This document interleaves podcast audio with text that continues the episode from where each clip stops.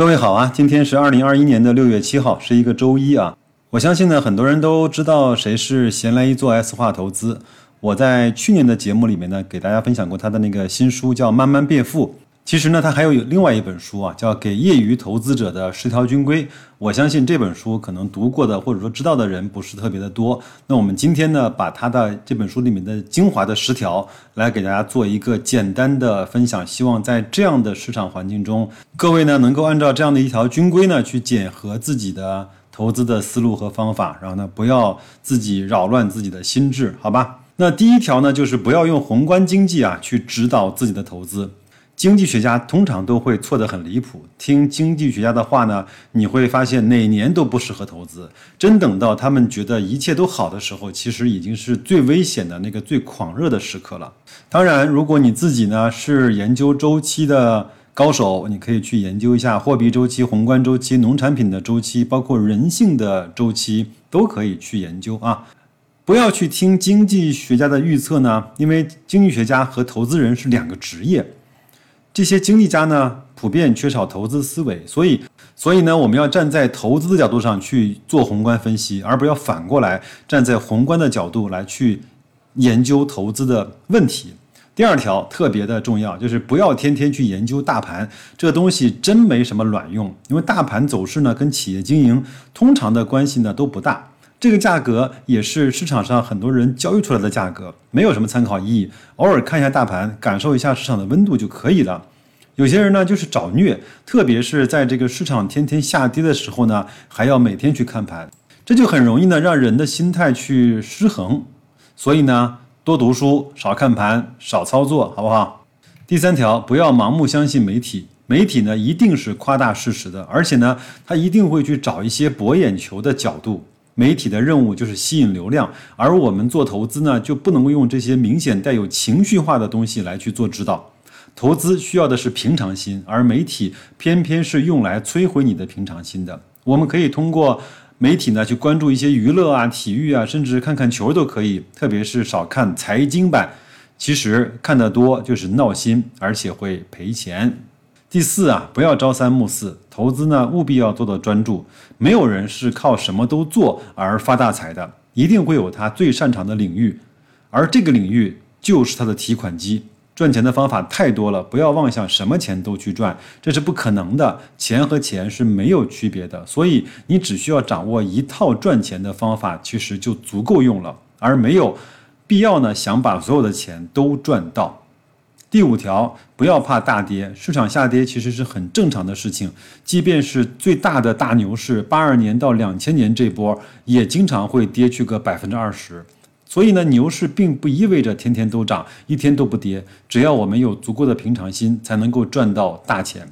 第六条，这条呢，我相信很多的普通投资者也很难做到，就是不要有点利益就跑，小富即安不是什么安全意识，反而很有害。该赚钱的时候，你吃不到足够的利润，那么赔钱的时候呢，你就没有足够的安全垫去给你的利润做保护。很多人其实能够买到比较低的价格，但是能不能拿得住就是另外一回事了。当时当年啊，段永平八毛钱买了网易，拿到一百多美金，他自己说，其实八毛钱买的人很多，但是呢，这些人可能到了一块五、两块五到三块就把它给全卖掉了。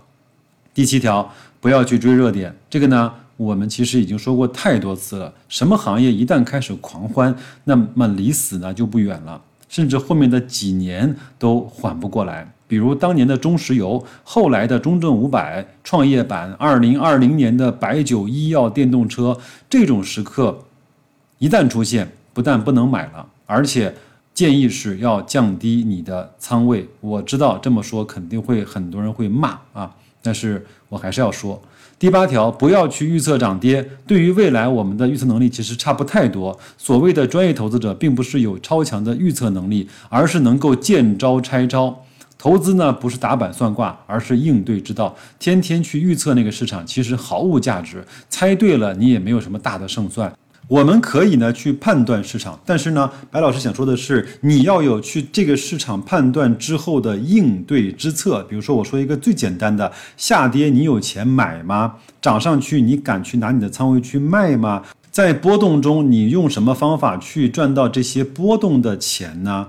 第九条，不要想着一夜暴富，暴富的故事确实有，但那些呢都是可遇不可求的，甚至呢有的比中彩票的概率还低。很多人拿零元八千块。入市赚到十亿还是百亿的身家，这个我觉得你根本就不要去看它，也不要去想它，甚甚至我讲的再毒舌一些，你就不要去信它，好不好？你追求这个东西呢，你反而会迷失自己，让自己陷入到危险的的境界当中。比如说那些传销和非法的集资，承诺每天返钱的结果就是很多人血本无归。所以你踏踏实实关注你的长期收益，这才是根本中的根本。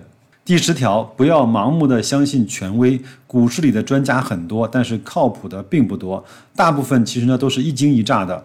会更加让你的心态崩溃，而且最要命的是，每一个人都有自己的投资方法，这套体系单独使用可能确实能够赚到钱，但是如果你几个专家来回的听，那么可能最后反而赚不到钱。就比如有人专门做左侧，有人专门做右侧，这是两套完全不同的系统。甚至要求呢是截然相反的，比如说你的资金、你的心态、你的买点、你的卖点。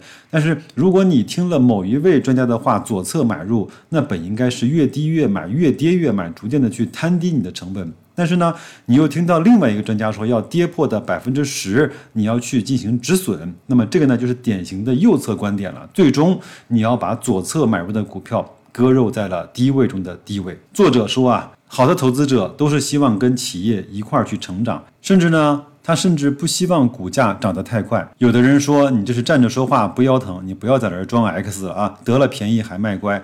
其实呢，确实是这样，慢点儿涨，我们可以完全不用动，天天悠哉悠哉的过日子。如果一旦暴涨，那么就比较纠结，你就得考虑要不要提前获利离场。一旦出来，你还得考虑什么时候再回去，或者是再去买什么别的品类，相当于呢跟装修房子一样。装修一遍很麻烦，所以没有人呢每过一两年就想去装修一遍房子的。即便给你钱，你可能都不愿意。股市呢也是如此，最好是慢慢的涨，一辈子都不卖，我才高兴呢。我估计讲完这句话，又有人要骂白老师你装 AC 了啊！股市中啊，我们应该把注意力放在自己的钱包上。赚你自己的钱就可以了，不要去跟别人比较，因为这样毫无意义。别人今年好像赚了一倍，但是他没准去年还赔了一半呢。孤立的比较呢，只会让你把心态搞得更糟糕。有的人确实短期之之内啊能赚到很多钱，但是呢，他们长期反而会赔掉更多的钱，所以没有什么好羡慕的。我只要每年赚到百分之十到百分之十五，其实已经就够用了。所以你不去奢望的时候。其实反而可以做到持续稳定的盈利。今天是周一，我想把这段类似于鸡汤，其实是非常好的投资方法论和心态论的方法来去分享给大家，希望能够让大家在这样的市场中获得一点点淡定和平静。我经常说，你没有经历过一两个牛熊，你根本就不知道投资的心态控制是个什么样的话题。我记得在。去年还是前年，某一个格力涨得非常好的时候，我的观众对我的节目的吹捧，或者是对我节目的认可，简直达到了一个让我自己飘飘然的状态。白老师你好棒，你挑的格力真好，格力是我一个最好的投投资标的。我相信董总，格力的产品我一直是非常信赖的，格力企业文化、渠道都没有任何的问题。那今天呢？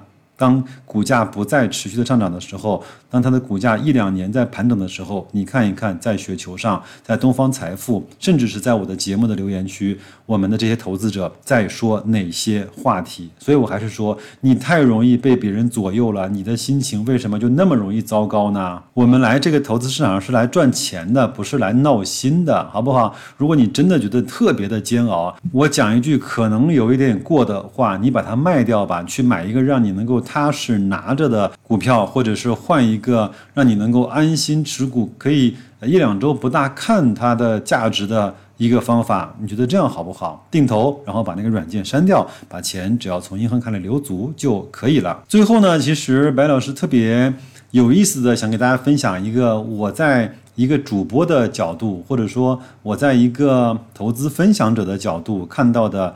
大家的众生相，因为从节目的播放数量到留言的数量到留言的内容，包括从粉丝的增加的频率，我觉得包括有人加我微信的聊天的话题，我觉得这些呢都可以反映出我的听友最近大部分的持股的心态。我希望呢每一个能够听白老师节目，并且给了我一分或者是一些信任的朋友们，都能够通过我的分享，能够获得更好的投资的回报，至少是获得一个更好的投资的经历。但是呢，有些。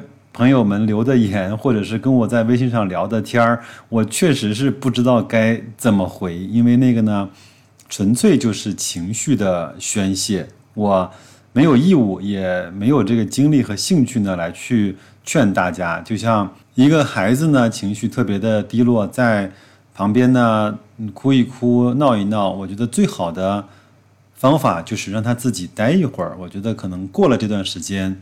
呃，外界的情况变化了之后，或者是他自己的内心成长了之后，再来看这一个时间段的经历，有可能是一种别样的成长的体验，好吧？那就这样吧，祝各位在新的一周工作愉快，投资顺利，再见。